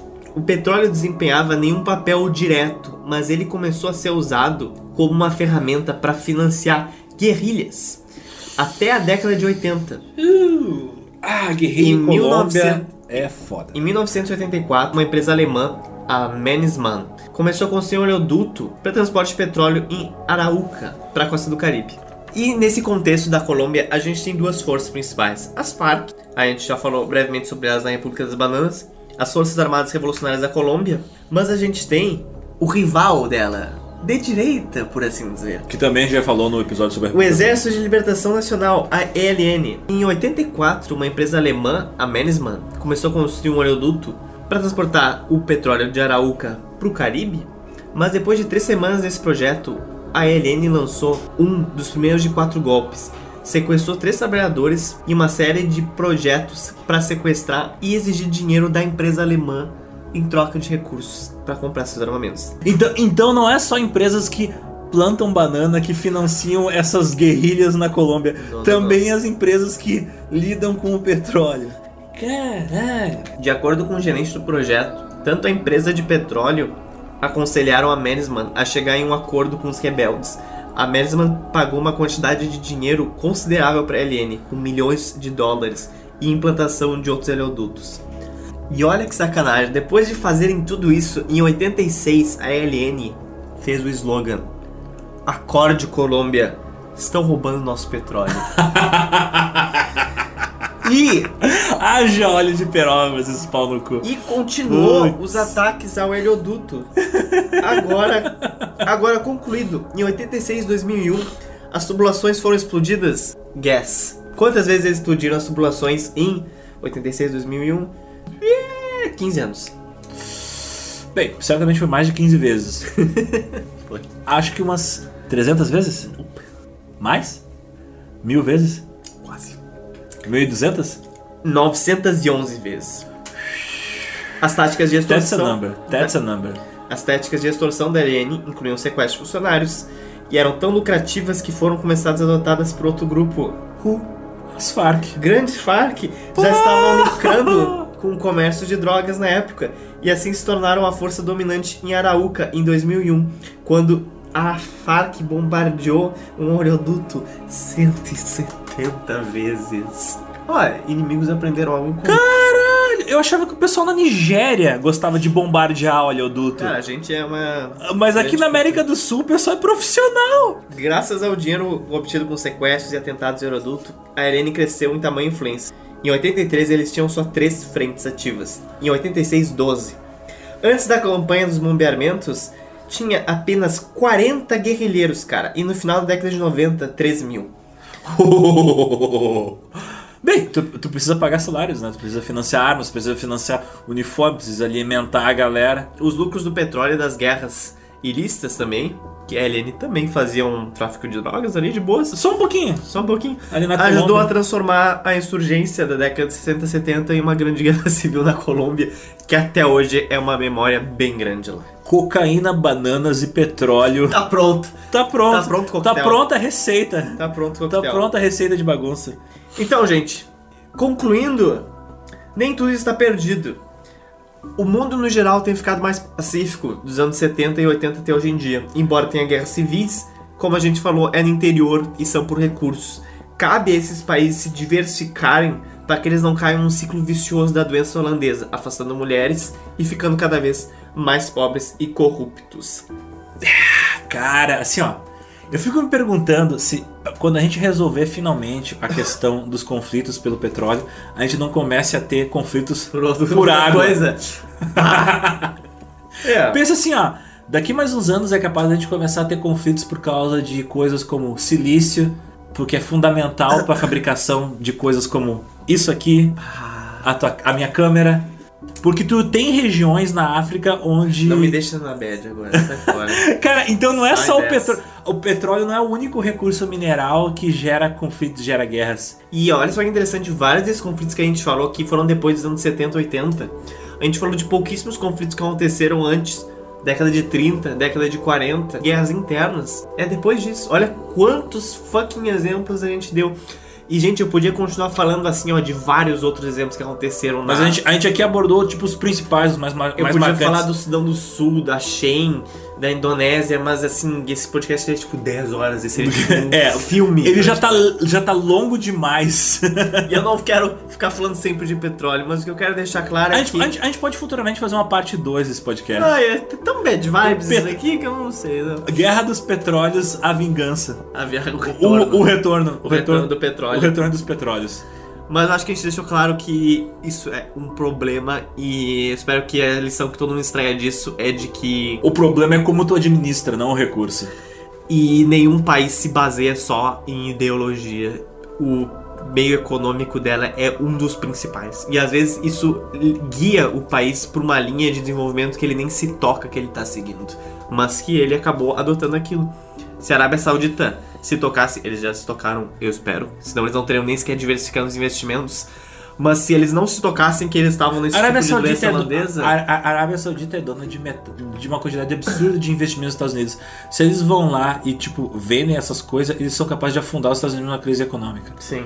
Eles têm, tipo, uma bomba relógio instalada dentro dos Estados Unidos. Uma Eles bomba, sabem uma, uma diversificar. bomba relógio econômica instalada dentro dos Estados Unidos. É isso. É isso. Vamos para o nosso Indicações? Cardápio da semana. Cardápio da semana.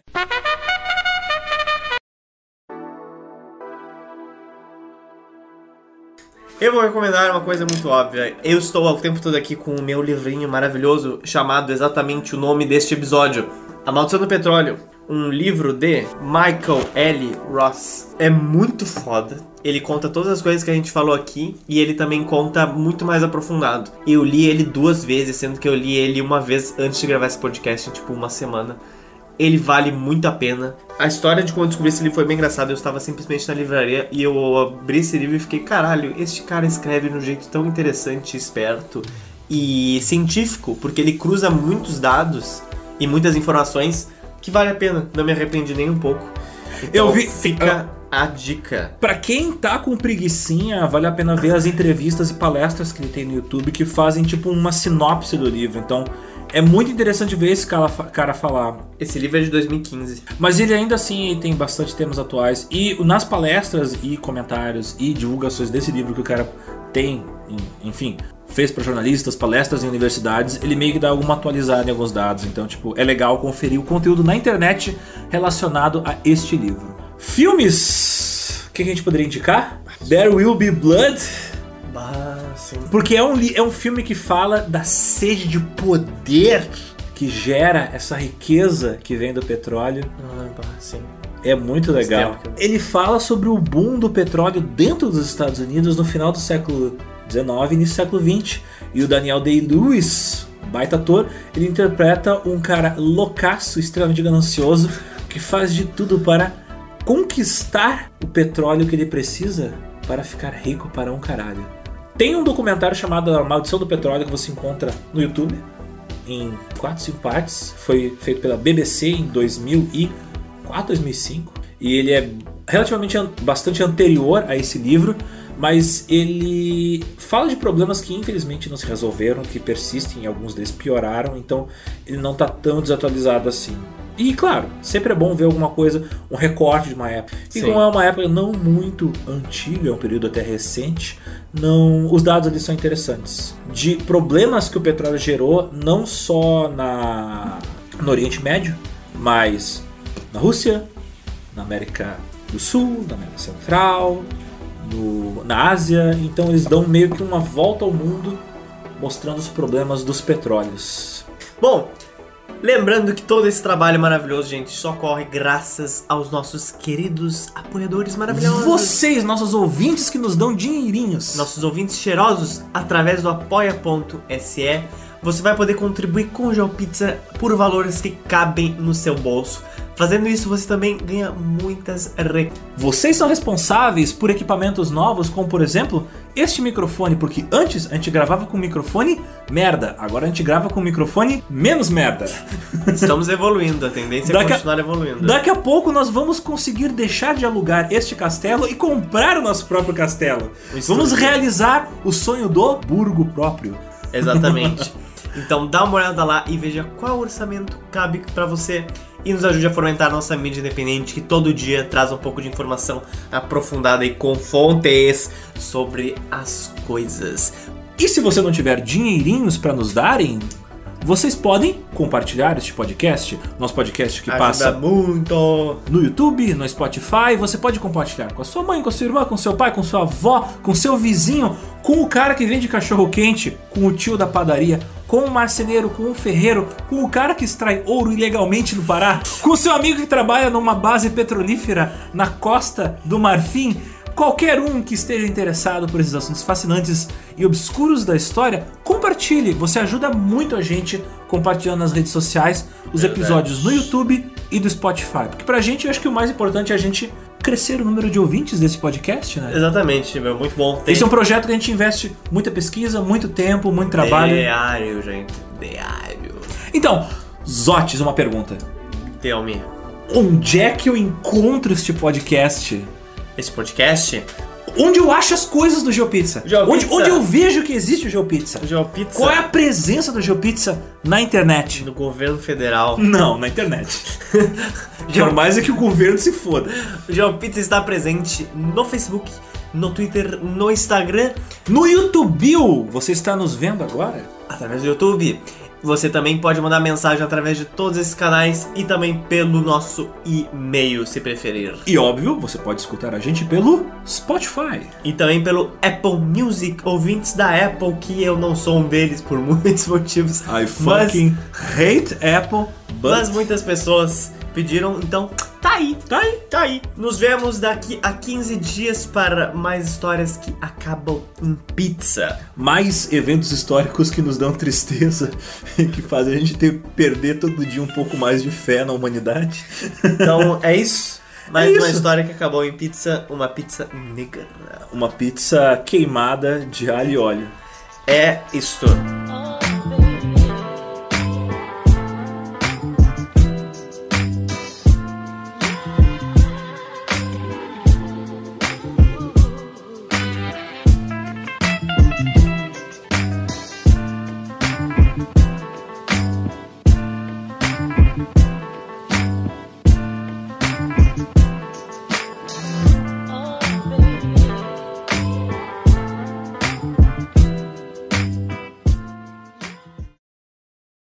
Uns fenômenos culturais interessantes. Ficou famoso, o, acho que o pinto.